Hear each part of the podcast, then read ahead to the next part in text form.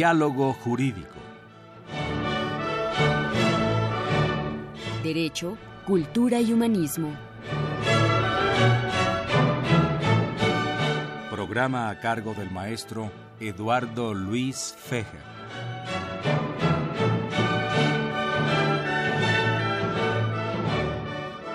Sábado Distrito Federal. Sábado Distrito Federal.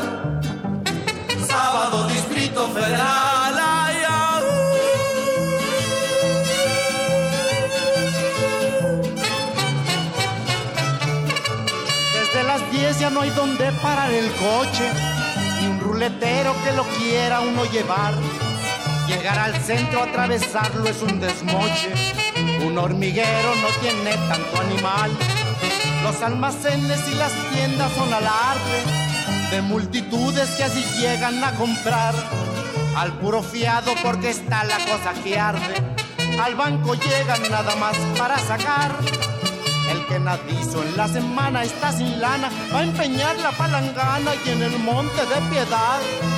Hay unas colas de tres cuadras las ingratas y no falta papanatas que le ganen el lugar. Auditorio, ahora sí está muy felicitado el padre Cronos, don Francisco Trejo, que trajo música ad hoc, una música urbana. Felicidades, padre Cronos. Tienes la, presentada tu renuncia con carácter revocable como cada semana. ¿Qué tal, amigos? Los saluda Eduardo Luis Fejer en esta emisión de la Facultad de Derecho con nuestro lema Derecho, Cultura y Humanismo. Y tenemos dos invitados de lujo. El doctor Arturo García Jiménez, distinguido jurista, profesor de la Facultad de Derecho de la División de Estudios Superiores y posgrado.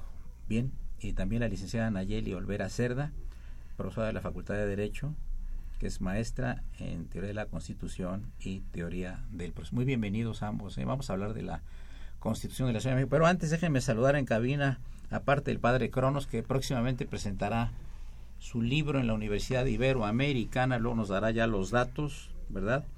Y desde luego también en cabina al, al padre, al, al, niño héroe de la radio, don Raúl Romero Escutia, a quien saludamos aquí en cabina, a Carlos Alberto Martínez Loza, recién eh, recibido hace ocho días de la Facultad de Derecho con una estupenda y espléndida tesis sobre filosofía del derecho. Lo saludamos con todo afecto aquí en cabina y por supuesto la presencia de Bolívar Avilés, el liberador de la cabina, que lo sabemos también.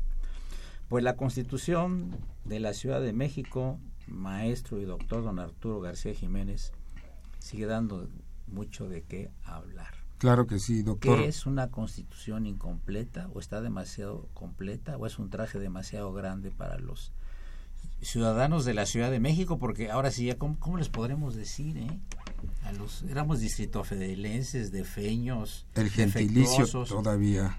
Eh, pri primeramente, muy agradecido, doctor, por la invitación. Muy honrado estar nuevamente en, con tan amable auditorio y pronunciarnos con relación a esta constitución. Finalmente, sí se promulgó el 5 de febrero como se había programado, el, con, el, Congreso Constituyente logró terminar los trabajos, se publicó en la Gaceta de Oficial del Gobierno de la Ciudad de México esta constitución, pero entra en vigor conforme al artículo primero el día 17 de septiembre de 2018, con una excepción o con las excepciones que el propio los propios artículos transitorios señalan. Por ejemplo, en materia electoral, tratándose de los poderes legislativo y ejecutivo y de las alcaldías de la Ciudad de México, ya serán aplicables a partir del proceso electoral de 2017-2018, que dicho sea de paso, comenzará a desarrollarse a partir del mes de septiembre de este año con la sesión del Consejo General del Instituto Nacional Electoral, que además, conforme al eh, segundo y tercer párrafo de este artículo segundo transitorio, señala que el proceso electoral de la Ciudad de México, la jornada electoral, será concurrente con la del proceso electoral federal.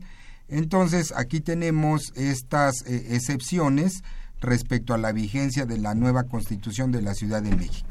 Y es una constitución, debemos nosotros reconocer, que está eh, dividida en una parte dogmática y una parte orgánica. La parte dogmática, como es ampliamente conocido, prevén los derechos humanos, los derechos sustanciales de los eh, gobernados y la parte orgánica que prevé las normas que regulan el poder político, la distribución de competencias, la integración de órganos de representación, eh, representación política, etcétera, etcétera. Ahora, que esta constitución mm, pone eh, una calidad o una cualidad especial a la Ciudad de México, pues debemos reconocer que le da su organización particular, una organización individual conforme al Congreso Constituyente y en base a la parte orgánica de la propia Constitución. ¿Era necesaria? Bueno, es una constitución concertada, no debemos olvidar su naturaleza jurídica. Hay una concertación para la, eh, conformación de esta constitución, los diversos poderes eh, del Estado eh, acordaron la creación a partir de la reforma del 29 de de, enero de, de 2016 la, precisamente la conformación de una constitución de la Ciudad de México. Y esto trae todavía un antecedente que es el, eh, el Pacto por México, que se celebró por ahí en el año 2002 después de que asumió la presidencia eh, Enrique Peña Nieto, los tres partidos políticos principales PRI, PAN, PRD y conjuntamente con el presidente de la República llevaron a cabo la celebración de este pacto por México y dentro de su normativa se estableció precisamente la conformación de un Congreso Constituyente para crear una constitución en la Ciudad de México. Yo quería preguntarle a la maestra Nayeli Olvera Cerda, ¿cuál sería la utilidad práctica para un ciudadano de a pie esta constitución? Porque van a, van a preguntar, bueno, pues es parecida a la Constitución Federal, este, nada más reglamenta más cosas, le da otro perfil, eh, no la teníamos anteriormente, estábamos en capitis de minucio, ¿verdad? ¿Cuál es su opinión? Primeramente, doctor, eh, le agradezco eh, la oportunidad de estar aquí con ustedes, es un placer para mí y muy buenas tardes para los radioescuchas.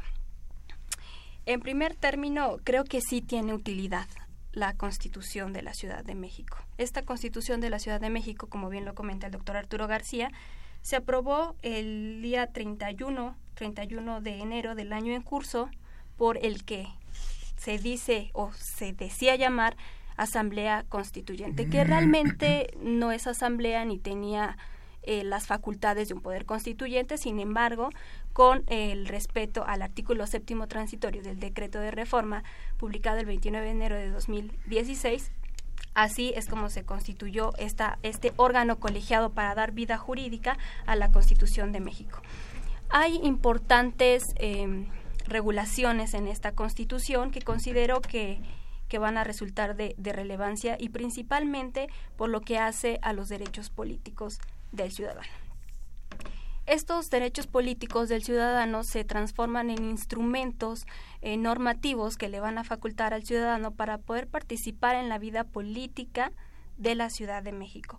Principalmente creo que esta Asamblea Constituyente recoge una de las aspiraciones y de las demandas constantes que en la vida social eh, hemos vivido en forma permanente, como es la revocación de, del mandato. Específicamente en el artículo 25 vamos a encontrar el apartado de la democracia directa. La democracia directa, pues bueno, es la participación directa del ciudadano a través de la manifestación de su opinión mediante el voto. Una de las primeras, eh, de los primeros instrumentos normativos es pues la iniciativa ciudadana. Es decir, que los ciudadanos van a poder proponer reformas a la Constitución de la Ciudad de México y también a otras leyes generales, valga la tautología. Cosa porque, que no la tenemos en la Constitución Federal, ¿verdad? Son los diputados, los senadores, el presidente de la República, etcétera, ¿verdad? Exactamente. Sí está prevista en la Constitución, si no mal recuerdo es el artículo 73, fracción cuarta, se faculta a los ciudadanos para presentar iniciativas, pero no para reformar la Constitución y las leyes generales otra Por esto se presta Arturo a, perdón, ¿eh? Vamos a decir, es, plática. Claro que sí, maestro. Este, para efectos de declarar en nuestro auditorio. Esto se presta a muchas cosas, ¿no? Claro que sí. Pueden entrar ahí los partidos políticos para tratar de reformar la, la Constitución. Efectivamente, eh, hay un porcentaje que se exige, como bien lo dice la maestra Nayeli Olvera, eh, los ciudadanos pueden presentar esta iniciativa de reformas con un porcentaje que señala la propia Constitución con, eh, respecto al listado nominal de, de electores que conforma eh, la Ciudad de México. Ahora, esto se presta de alguna manera a una participación activa del ciudadano, cosa que no tiene, al menos en este rubro, la Constitución Federal. Entonces, en este caso sí debemos hacer un reconocimiento sobre el avance eh, de participación democrática directa para efecto de ir modificando las normas constitucionales conforme a las necesidades de la propia colectividad. A ver, por ejemplo, Nayeli agarra un grupo de profesores de la Facultad de Derecho y, hacen una iniciativa para reformar la Constitución, ¿cuántos se necesitan? Eh, aquí establece la propia normativa constitucional, establece un porcentaje y ahorita lo, lo, vamos a constatar porque en el, en el apartado B señala eh, que se reconoce el derecho de las y los ciudadanos a iniciar leyes y decretos, así como a las reformas a esta constitución, eh, obviamente con presentando el proyecto siempre que se haya reunido el 0.13% de las personas inscritas en la, en la lista nominal de electores. 0.13%. Si nosotros revisamos el listado nominal de electores de la Ciudad de México, pues es bastante amplio, bastante, dijéramos, abundante. Y aquí se exige el 0.13% para poder iniciar esta reforma el padre Cronos nos está haciendo ya la seña. Oye, a propósito, padre Cronos, me llegó una información muy interesante antes de pasar al siguiente segmento de que el 30 de marzo en la Universidad Iberoamericana de Santa Fe presentas tu libro El eterno centinela de extraño cementerio y otras y otras biografías desconcertantes. Te lo va a presentar Shulamit Goldschmidt y el doctor Juan Federico Arriola. Yo quisiera que ya en un par de programas más, ya cuando se acerque, ya nos platiques con más detalles sobre este evento. Felicidades, ¿no? Amigos, les recuerdo que se encuentran en cabina el doctor Arturo García Jiménez, la licenciada Nayeli Olvera, ambos juristas, destacados profesores de la Facultad de Derecho. Eduardo Luis Fejer. Continuamos en el siguiente segmento en unos minutos.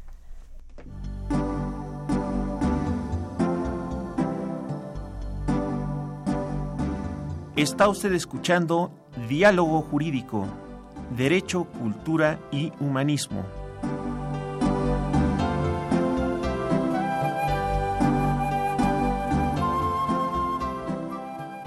A través del 860 de AM.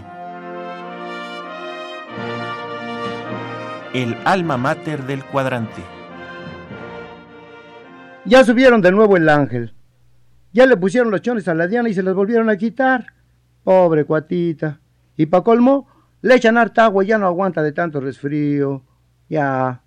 Y ahora, ya nos volvieron a reformar la reforma.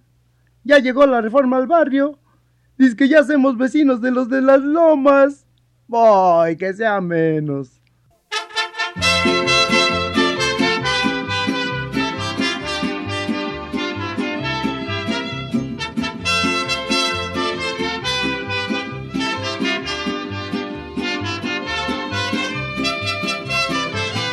Vino la reforma, vino la reforma, vino la reforma Peralvillo. Ahora sí las lomas ya hacemos vecinos, ya sabrás, mamón, lo que es bolillo. Vino la reforma, vino la reforma, ya está aquí trotando el caballito. Ojalá las milpas llegue la reforma para que haya forma de sembrar el maíz. Aquel que no marcha porque no se forma, porque aquí hay reforma para todo el país. Dijo Colón, yo ya Colón, he descubierto que en Tepito hay buen pulmón. Cuauhtémoc fue, qué mal le fue, hasta la lanza le volaron, oigaste Ángel no es, Ángel así es, la que se quiere ahí en la aduana establecer. Y si la Diana viene, aquí ropa tiene, pa' que no se apene de vivir a raíz. Si Bolívar forma, venga más reforma, porque aquí hay reforma para todo el país. Vino la reforma, vino la reforma, vino la reforma Peralvillo Ahora si el curado ya se toma helado, el highball se vende en estanquillo. Vino la reforma, vino la reforma, ya sabrán las lomas de los tacos de cachete y bofe para que haya roce, para que los del alta sepan ya vivir. Aquí no hay gladiolas, coronas ni rosas, solo tripa gorda que nos mande el gente muy sencilla, diría yo discreta, pero qué talento para reflejar lo que pasaba en esta entonces no gran urbe que ahora tenemos. No, no gran urbe que ahora las delegaciones políticas se van a llamar alcaldías. Entonces se va a ver al- el alcalde de Benito Juárez, ¿sí? Es el correcto. alcalde de Miguel Hidalgo. Van a ser las 16 alcaldías. Efectivamente, el artículo 53 de la nueva Constitución de la Ciudad de México establece la integración, organización y facultades de las alcaldías y señalan que efectivamente estas son órganos político-administrativos que se integran por un alcalde o alcaldesa, según el caso, aquí por el principio de igualdad de género, y un consejo electo por votación universal, libre, secreta y directa, y durarán en su cargo tres años. Aquí sí debemos nosotros señalar que eh, la participación ciudadana en la conformación del Consejo eh, de las alcaldías permite una participación activa por parte de los ciudadanos en la toma de decisiones del eh, órgano administrativo local. En el propio artículo 53, en el párrafo segundo, se establecen las finalidades que tienen las alcaldías y estas finalidades, bueno, pues se centran esencialmente, además de representar a los ciudadanos, organizar la administración eh, pública, eh, eh, establecer los lineamientos para efecto de dar cumplimiento cabal a las disposiciones señaladas en la parte orgánica, de la parte orgánica y la parte dogmática de la propia Constitución. Y bueno, creo que en este caso hay una forma de, de inmiscuir, de imbuir a los ciudadanos a que participen activamente en la toma de decisiones de los órganos político-administrativos de cada, ya no van a ser delegaciones, ahora, ahora son alcaldías que van a, que conforman la Ciudad de México. Oye, y este, bueno, se me olvidó decir a nuestro auditorio los teléfonos en cabina 55 36 89 89 y la sin costo 01850 52 688.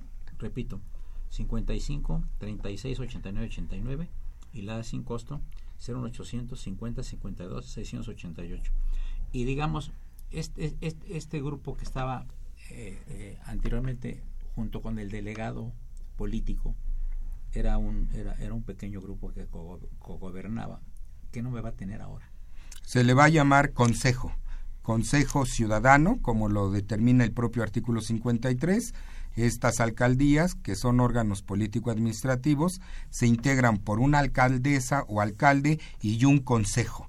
O sea, se le llama consejo Ah, al grupo de ciudadanos Sí, sí. que de manera colegiada toman decisiones conjuntamente con el alcalde o la que alcaldesa. tenían según otro nombre caso. verdad Eh, pues sí, en, en, en el est- en los estados se le llamaba, llamaba, se les llama eh, precisamente ediles, se les llama, eh, de alguna manera forman parte del ayuntamiento, eso es en, en, en las entidades federativas.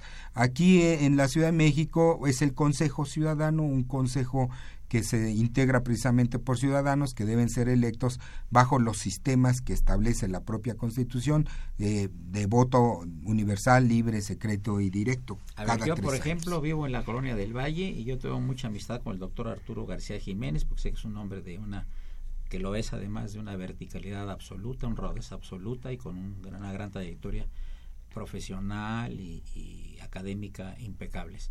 Y digo, a mí me gustaría que fuera el alcalde de Benito Juárez.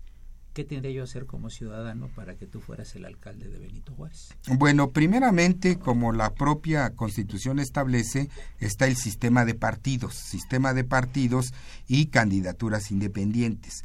En el sistema de partidos, cada partido político deberá proponer a los candidatos que van a conformar la alcaldía conjuntamente con el Consejo Ciudadano y el, eh, el alcalde o la alcaldesa. y cada partido político tendrá que, en los plazos que señala la ley electoral, registrar a sus candidatos para que una vez que la autoridad electoral apruebe estas, este registro, se, se eh, prácticamente pues estén contendiendo ya por la elección. Ahora, ¿el Consejo Ciudadano quién lo, quién lo elige? Eh, definitivamente se debe de establecer conforme a las normas internas de los partidos políticos, porque el Consejo Ciudadano eh, se conforma igualmente en una planilla, eh, encabezada por el alcalde y, los el Consejo y el Consejo Ciudadano. son gente distinguida de la colonia o de la delegación. Exactamente. Y esta planilla de consejeros y del propio alcalde debe ser propuesta por cada partido político. Y así se debe de someter a la elección el día de la jornada electoral para efecto de que los ciudadanos voten de manera directa, en forma personal y de manera intransferible por el candidato de su elección. Ahora, hay candidatos independientes, va a haber candidatos independientes. La Constitución le llama candidatos eh, sin partido, es decir, que no, no dependen de un partido político. Se puede conformar una planilla de alcalde independiente con concejales independientes. Sí, claro que sí se puede conformar. Inclusive es uno de los derechos ciudadanos que se establece en la propia Constitución de la Ciudad de México, derivada de la reglamentación del artículo 35 constitucional en su fracción séptima u octava. Entonces, sí hay posibilidad de que haya candidatos independientes para poder conformar las alcaldías y el Consejo Ciudadano. A ver, una pregunta para Nayeri Olvera. Manuel González de Benito Juárez. ¿La Constitución de la Ciudad de México es un avance en materia de derechos humanos? Sí es un avance. Sí es un avance porque si bien es cierto con la reforma constitucional del 2011 en materia de derechos humanos, la Asamblea Constituyente, eh, al expedir eh, y aprobar la Constitución, en sus primeros artículos, casi desde, la, desde el 1 hasta el 24-25, enuncia detalladamente los derechos, los clasifica. Derechos de vida, derechos de la salud, derechos... Por ejemplo, trata el asunto del aborto, de los matrimonios igualitarios. Sí, de hecho hay un apartado... claro que sí. Hay, hay, un apartado específico en la Constitución de los derechos de los transvestis, transexuales, bisexuales, sin importar si tengan hijos o no tengan hijos, deben de tener el mismo trato que una pareja heterosexual. Es un superavance eso, absolutamente, ¿no? Sí, realmente, eh, si bien es cierto, una constitución debe de ser clara, se debe de entender y debe ser sencilla para, para el ciudadano, me parece que en este caso la Constitución sí hace un desglose pormenorizado de los derechos. En este caso, el, el, inciso, el inciso H del artículo número 11 precisa que son derechos de las personas, incluso lo denomina como LGBTI. Esta constitución reconoce y protege los derechos de las personas lesbianas, gays, bisexuales, transgénero, transvestis, transexuales, eh, para tener una vida libre de violencia y sin ninguna discriminación. Entonces, definitivamente considero que sí es un avance. Aunque ya está establecido en la Constitución Federal, la Asamblea Constituyente lo acoge, lo arropa. ¿Quién se, opone a esto? ¿A qué? A estos derechos a estas personas. Eh, específicamente la Iglesia Católica. ¿Por qué? Porque recordemos que desde hace muchísimos años eh, la Iglesia, la, la religión católica, ha tenido, ha permeado en la vida política del país y de los estados. De alguna manera ellos consideran que los valores de la familia eh, son incompatibles con estas preferencias eh, diferentes, sexuales, lésbicos, gays. ¿Por qué? Porque lesiona al núcleo a la célula de la sociedad que es la familia. Bien, vamos a, eh, leer unos mensajes del auditorio. Dice, las personas que salieron electas en el Comité Ciudadano percibirán, las que salieran electas, ¿percibirán algún sueldo? Sí, sí, sí, sí, tienen derecho a... Es parte precisamente del ejercicio al cargo. eh, percibir los emolumentos que conforme al erario. tengan otros caminos para Es correcto, es correcto. Totalmente de ver, van a percibir van a sus la ingresos. y todo. ¿Y cuántas personas son, Arturo? Es hasta 10 personas más el, eh, el alcalde. Son 11 personas las que conforman el, el grupo precisamente de las alcaldías en la Ciudad de México. Ahora, dentro de la estructura, digamos, de, de la alcaldía, Aparte de estos 10, habrá uno encargado, por ejemplo, de relaciones públicas, habrá otro encargado de la cuestión de vivienda, otro de trámites, ¿así va a ser? ¿O son los mismos 10 van a tener funciones específicas? Los mismos 10 se tendrán que distribuir la adecuada administración del órgano administrativo. Claro, ellos tendrán los colaboradores necesarios para poder desarrollar la función que se le encomienda, pero está dentro precisamente de sus atribuciones, supervisar el trabajo directamente de cada uno de los de las áreas que le corresponda a su función. Perfecto. Amigos, llegamos a la parte media del programa. Les recuerdo que se encuentran en la cabina los juristas, doctor Arturo García Jiménez y la licenciada Nayeli Olvera. Soy Eduardo Luis Fejer. Continúan esto Radio Universidad Nacional Autónoma de México. Gracias.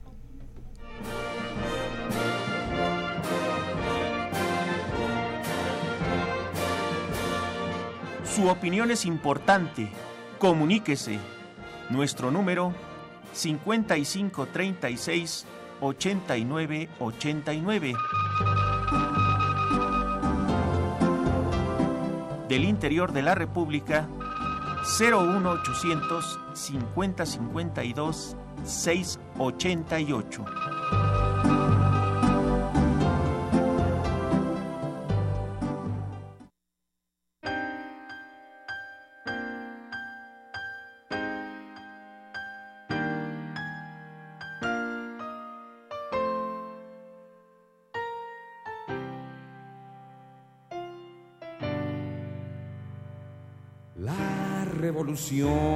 Paralela al patriotismo, como anillo al dedo de la ciudad, que aprieta el paso en un eje vial, que cae en barranca del muerto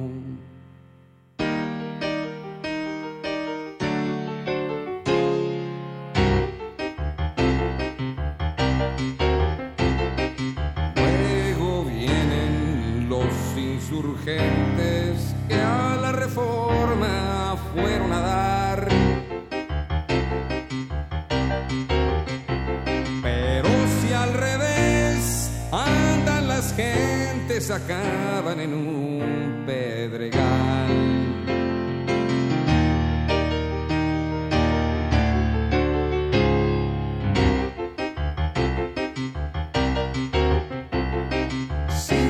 división del norte puede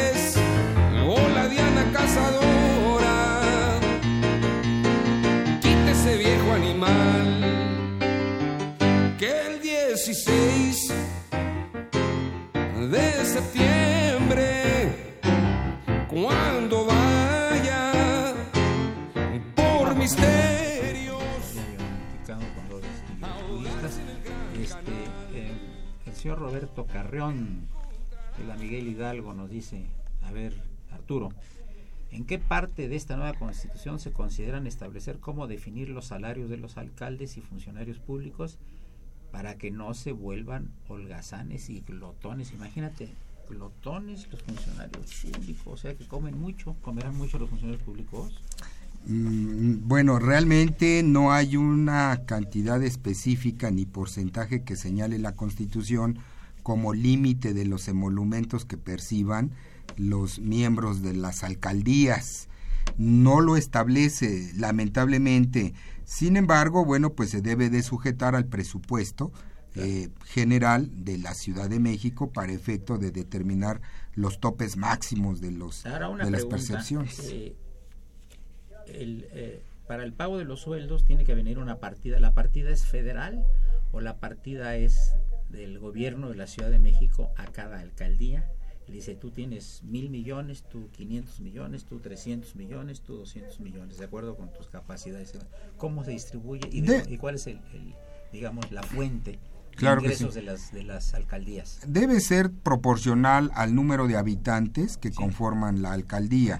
Por ejemplo, el propio artículo eh, donde se regula, el artículo 53, nos vamos a dar cuenta que en el apartado 10, eh, desde antes ya, desde el apartado 6, 7 señalan cuál es la forma de integrar las alcaldías conforme al porcentaje inclusive que conforme la población que, la, que las integren. Por ejemplo, señala el punto 10 de este precepto. Las alcaldías reúnen la voluntad colectiva y la diversidad política y social de las demarcaciones y se integrarán a partir de las siguientes bases. vamos a, a ver que estas bases señala la fracción primera.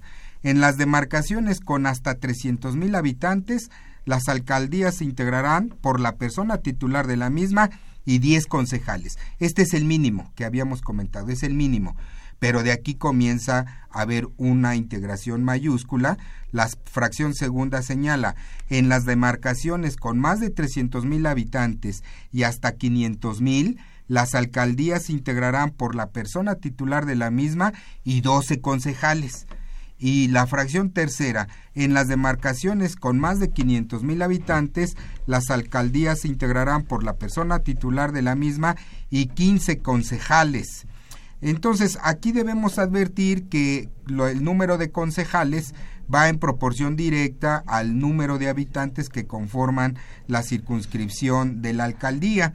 Por esa razón, como lo habíamos comentado inicialmente, eh, son 10 como mínimo, porque así lo establece la, el, el, el párrafo décimo de este artículo, pero de ahí puede ir variando según el número de habitantes que integran la demarcación. Hasta 15 concejales como límite máximo según lo determina la propia disposición Oye, esto sería, sería, sería, como la delegación Iztapalapa, a lo mejor, ¿verdad? Exactamente. es muy grande, ¿no? Exactamente. Sí, ¿verdad? sí, delegaciones que son muy amplias, muy grandes, tanto en territorio como en población, porque son dos aspectos que debemos distinguir, se van a ir rigiendo conforme a estas normas para ver si son 10 concejales como mínimo o hasta 15 concejales como máximo cuando sean más de 500 mil habitantes la demarcación que la, que la integra. Bien, el señor Edgar Ortiz, y esta pregunta va para Nayeli.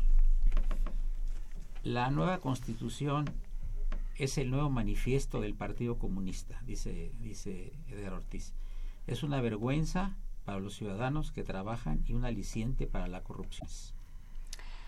Bueno, es respetable la, la opinión del radio escucha. Sin embargo, creo que eh, a pesar de algunas, em, digamos, deficiencias en cuestión de teoría constitucional, que, que no es el tema para abordar en, en este momento, pero sí considero que tiene una relevancia y rescata una exigencia que cuántas veces hemos escuchado en nuestra casa, en el trabajo, en la escuela, la inconformidad de los ciudadanos respecto a sus gobernantes. ¿Cuántas veces hemos, eh, hemos dicho, ya deberían de, destituirlo, no debería de seguir ejerciendo el cargo. Esa persona a mí no me representa, representa intereses partidarios, políticos, económicos, de factores reales de poder, pero a mí como ciudadano de calle, de pie, no me representa. Sin embargo, creo que la instrumentación de la revocación del mandato sí es una es un avance en materia de, de los derechos políticos del ciudadano. ¿Por qué? Porque nos va a permitir dos cosas. Una de ellas es la organización del ciudadano. Porque lamentablemente eh, los mexicanos eh, no nos organizamos dejamos desapercibido varias situaciones que ocurren frente a nosotros y no les damos la importancia creyendo que tarde o temprano se van a remediar por sí solas y esto no es así. Reunirse con el ciudadano, hablar con el ciudadano y conformar un grupo para poder solicitar, en este caso la, el artículo 25, el inciso G, nos habla sobre la revocación del mandato, si nos va a permitir, nos va a permitir ejercer el derecho que tiene el ciudadano de participar y tomar decisiones en la vida política del país. Entonces considero que, que sí hay un, hay un avance. Desafortunadamente eh, sí hay, hay algunos, algunos errores de tautología y, y, repeticiones innecesarias. Por ejemplo, su artículo segundo señala que en la Ciudad de México la soberanía va a residir esencial y originariamente en el pueblo. Aquí creo que el constituyente se confunde con lo que es la autonomía de la Ciudad de México y la soberanía nacional. La autonomía eh, de la Ciudad de México la prevé el artículo 122 de la Constitución Política. Si la Ciudad de México será autónoma en cuanto a su régimen interior. Sin embargo, el legislador, el constituyente, se excede al señalar que la soberanía va a residir en esencial y originariamente en el pueblo, cuando el pueblo es uno y el pueblo es el pueblo mexicano y el Estado es el Estado mexicano, no el pueblo que está en la Ciudad de México o en Mérida o en Sonora o en Oaxaca. Entonces, a pesar de, de estas críticas que tal vez en la doctrina pueda sufrir la Constitución, materialmente esperamos que sea eficaz y eficiente. Rogelio Martínez saluda al equipo de Radio de Diálogo Jurídico y le pregunta aquí al maestro Arturo García Jiménez en qué situación quedan los pueblos originarios. Bien. hay eh, varios dentro, de, está creo que Milpalta, ¿no? Está Tláhuac, está Chalco, no, Chalco ya pertenece al Estado de México. Sí, efectivamente. Bien, eh, eh, definitivamente por ser nuestra nación mexicana pluricultural, Así es. en ese sentido se deben de respetar usos y costumbres que se pudiesen tener en la elección de autoridades internas. Pero sí debemos nosotros señalarlo de manera enfática. Debe ser reconocido el pueblo originario precisamente por un decreto del, del, Congreso de la Ciudad de México, es decir, de la, de la Cámara de Diputados. Eh, vamos, para que nosotros podamos señalar que un pueblo originario de la Ciudad de México tiene derecho a ejercer sus usos y costumbres al amparo del artículo primero y segundo constitucional en una interpretación progresiva, sí debe haber una declaratoria de que es pueblo originario por un lado y por el otro, que además eh, se rige por usos y costumbres. Y vamos a tener que analizar los usos y costumbres de los pueblos para poder determinar si están en la aptitud suficiente para poder de elegir a sus autoridades a través de usos y costumbres. Entonces, si agarran un violador y lo quieren quemar, eso no se puede, ¿verdad? No, no, no, definitivamente no, porque hay un marco normativo que tutela bienes jurídicos relevantes y que en consecuencia debe de sujetarse al amparo, al imperio de la ley. Aquí me refiero más bien usos y costumbres electorales usos y costumbres en materia de derechos político-electorales al interior de su comunidad para la elección de sus representantes a través de esta modalidad que está reconocida plenamente por la Constitución Federal. Sí, ellos pueden seguir teniendo su pequeña organización, digamos, interna, de acuerdo con sus sí, sin ningún prácticas problema. ancestrales. Totalmente. En tanto no contradigan ni la Constitución de la Ciudad de México ni la Constitución Federal. Totalmente. Esto es un imperio de la Constitución eh, General de la República y de la propia Constitución de la Ciudad de México, siempre que no contravengan sus propios principios que sustentan. Mira, Arturo, este, a propósito de eso, el señor José Pineda de Guerrero te pregunta si es necesaria una nueva Carta Magna a nivel federal.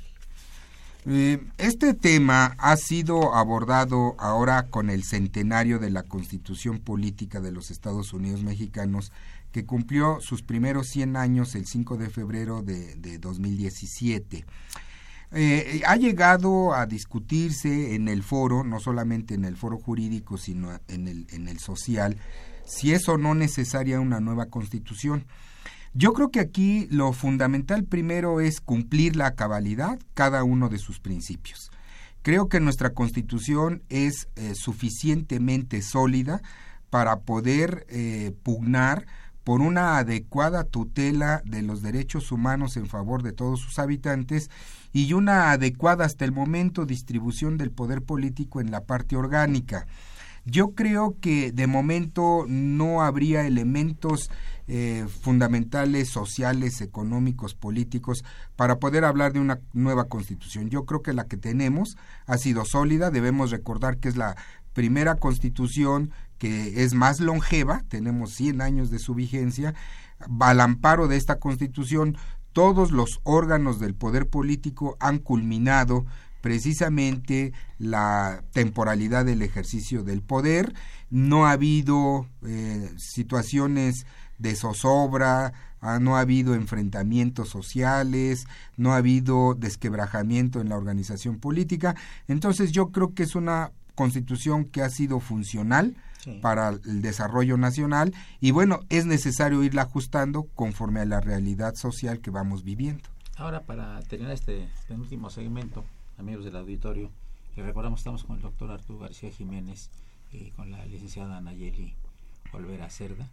Eh, una pregunta para Nayeli. Eh, la señora Pérez de Escaposalco dice, las personas que van a asumir los cargos en las alcaldías, pregunta si tienen la capacidad, los conocimientos suficientes en economía, etcétera, para hacerlo. Sería lo más viable, sería viable, pero estaríamos rompiendo con el derecho que tienen los ciudadanos de ser electos para un cargo de elección popular. Bueno, los diputados también. Exactamente. O tener un título profesional. De hecho, en las discusiones en el salón, salón de clases, en la doctrina, se ha cuestionado precisamente si se necesitan este tipo de requisitos, títulos profesionales, especialidades o maestrías o conocimientos técnicos de bachillerato para poder ejercer y administrar adecuadamente pues los dineros. Sin embargo, se lesionaría el derecho del ciudadano para poder ser electo en un, en un cargo de, de elección popular. Sería lo más viable, pero estaríamos yendo en contra de nuestra propia constitución federal. Sí, inclusive en, los, el constituyente de 17, pues no todas las gentes eran totalmente... Había gente muy preparada. Efectivamente. pero de muchas otras áreas también, ¿no? Fue una cosa variopinta. Amigos, llegamos al, a la penúltima parte del programa. Les recordamos, se encuentran con nosotros el doctor Arturo García Jiménez, distinguido jurista, profesor de la Facultad de Derecho, y la licenciada Nayeli Olvera también distinguida jurista y profesora de nuestra facultad en teoría de la Constitución y teoría del proceso. Soy Eduardo Luis Fejer, continúen. Esto es el 860, esto es Radio Universidad Nacional Autónoma de México.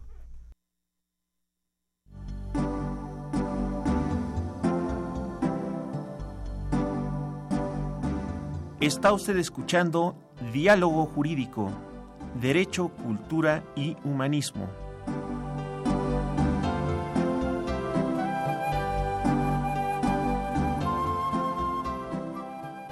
A través del 860 de AM. El alma mater del cuadrante. Pero después de todo, y más que les pese, México es bien chulo, ¿verdad de Dios? Ya lo dijo Pepe Guizar, como México no hay dos. Pero si hubiera otro, seamos tan canallas que ya nos hubiéramos largado para aquel. Qué malos hemos y México tan lindo. Cuidémoslo, que es el único que tenemos. No tenemos otro, ¿verdad? De la buena.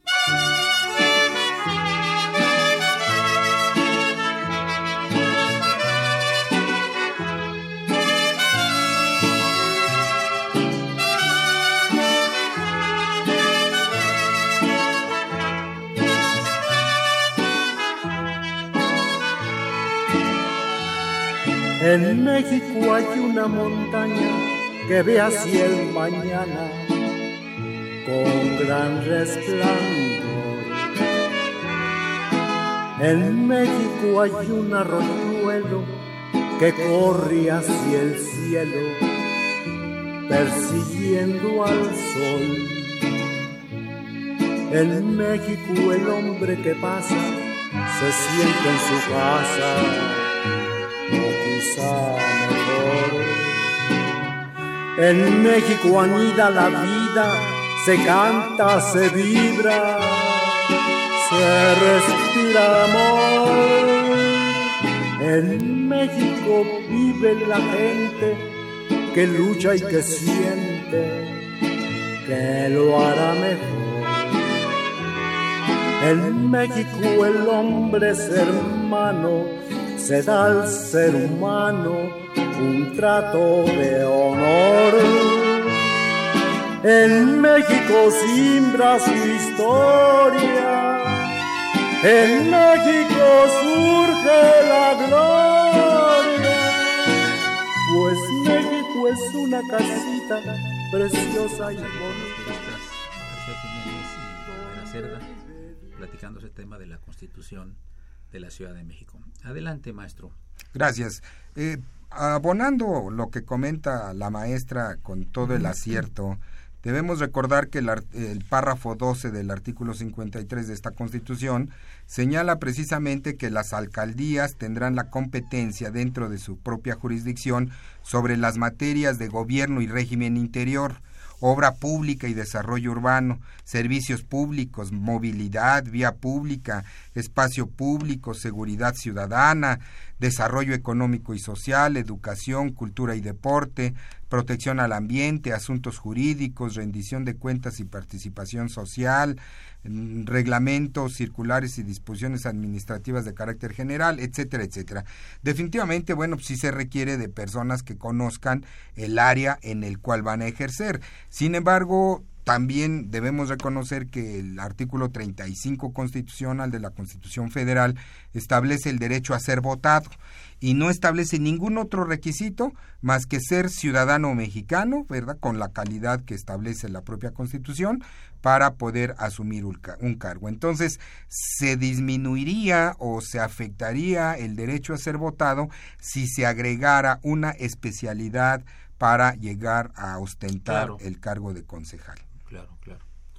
Como corolario a estas interesantes pláticas y observaciones de carácter jurídico y social, Nayeli, ¿qué nos podría usted concluir para terminar el programa en unos minutos? Bien, hacer una cordial invitación, tanto al ciudadano como al adolescente, al niño y a la niña, porque, porque ellos también tienen derechos políticos a pesar de no ser ciudadanos a que en las escuelas se les enseñe cuáles son sus derechos, cuáles son sus deberes, cultura cívica y a los ciudadanos especialmente porque no se necesita ser el licenciado en Derecho ni tener una maestría, leer nuestra Constitución, tanto la Constitución Federal como la Constitución de la Ciudad de México, porque la única manera para poder contrarrestar las lesiones a los derechos fundamentales de los ciudadanos es conocerlos y saber cómo ejercerlos. Y sin lugar a dudas espero que con el paso del tiempo eh, la situación de nuestro país eh, vaya mejorando siempre y cuando el ciudadano tenga conocimiento de sus derechos, de sus deberes y también de sus obligaciones. Arturo, este se requería también un poquito de, información a la a los habitantes de la Ciudad de México, ¿no?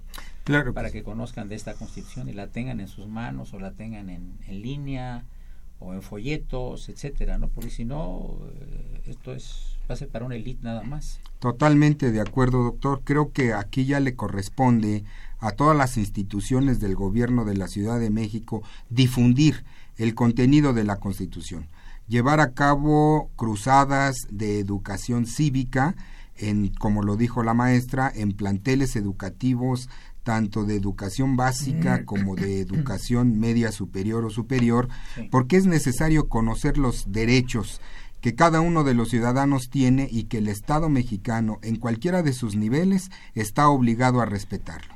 Además que eh, el campo precisamente de la tutela de los derechos, pues debemos nosotros partir de la base de que hay instrumentos normativos que los hacen eh, garantizarse y que deben de ser cumplidos a cabalidad.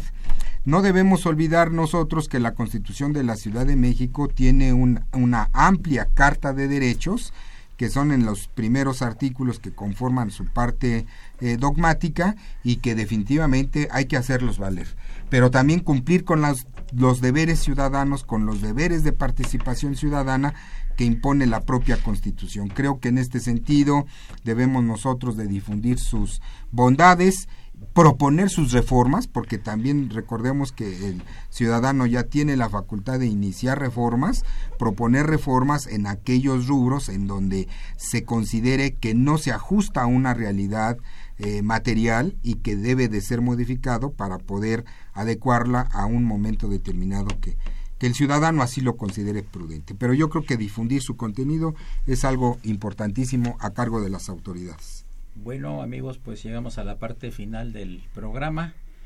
Yo quiero agradecerle muy cumplidamente al doctor Arturo García Jiménez, distinguido jurista, profesor de la facultad, y a la licenciada Nayeli Olvera Cerda, también distinguida jurista, su presencia y muy interesantes y valiosos comentarios. Eh, quiero saludar aquí en cabina al, al, maestro Roberto Alifano, que se encuentra, a quien le vamos a grabar su programa en unos minutos más para que ustedes lo escuchen próximamente quien fuera el colaborador más cercano de Jorge Luis Borges, a quien saludamos con todo afecto aquí en la cabina de Radio UNAM. Una operación eh, de Socorrito Montes, a quien saludamos con el afecto de siempre. La imagen siempre grata del padre Francisco Trejo, el padre Cronos, quien presentará el 30 de marzo de 2017 en la Universidad Iberoamericana su libro El Eterno Centinela de El extraño cementerio y otras biografías desconcertantes. Presentadores, la doctora Shulamit Goldschmidt y el doctor Juan Federico Arrela. Ya les daremos la, la parte del día de marzo, que es el 30, la fecha en que será presentado en la Ibero este, en la Ibero, este interesante eh, libro.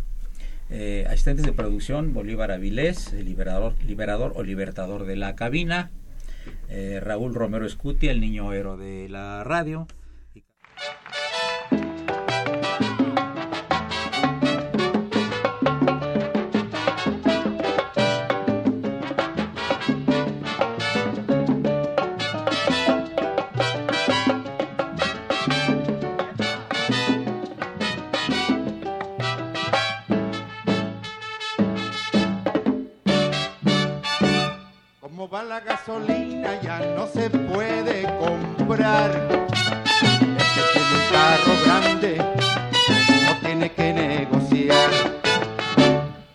carro chiquito que ahorre gasolina o por motocicleta como la de Molina que él dice que le ahorra bastante gasolina y con lo que le sobra va para la cantina. Como va la gasolina ya no se puede comprar. Que tiene un carro grande tiene que negociar.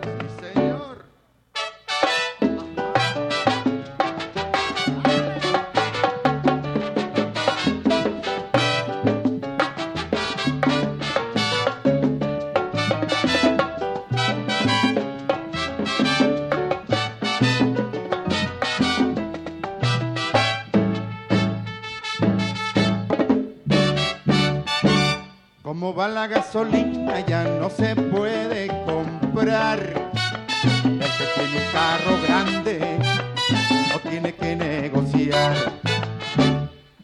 gasolina y hago como Molina, que por motocicleta cambio su limusina, porque si no lo hago me voy a ir a la ruina. Si cada día que pasa sube la gasolina. Como va la gasolina ya no se puede comprar. El que tiene un carro grande no tiene que negociar.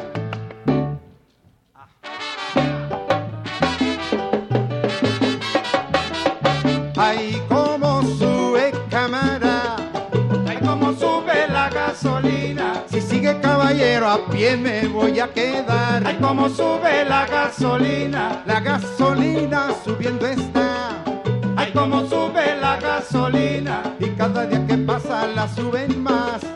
Ay, como sube la gasolina, hay que ahorrar la gasolina. sube la gasolina. Si la siguen subiendo voy a ser como Molina. Ay, cómo sube la gasolina. Que por una motoneta cambió su limusina. Ay, cómo sube la gasolina. Ay, cómo sube, cómo sube, cómo sube, ay mire. Ay, cómo sube la gasolina.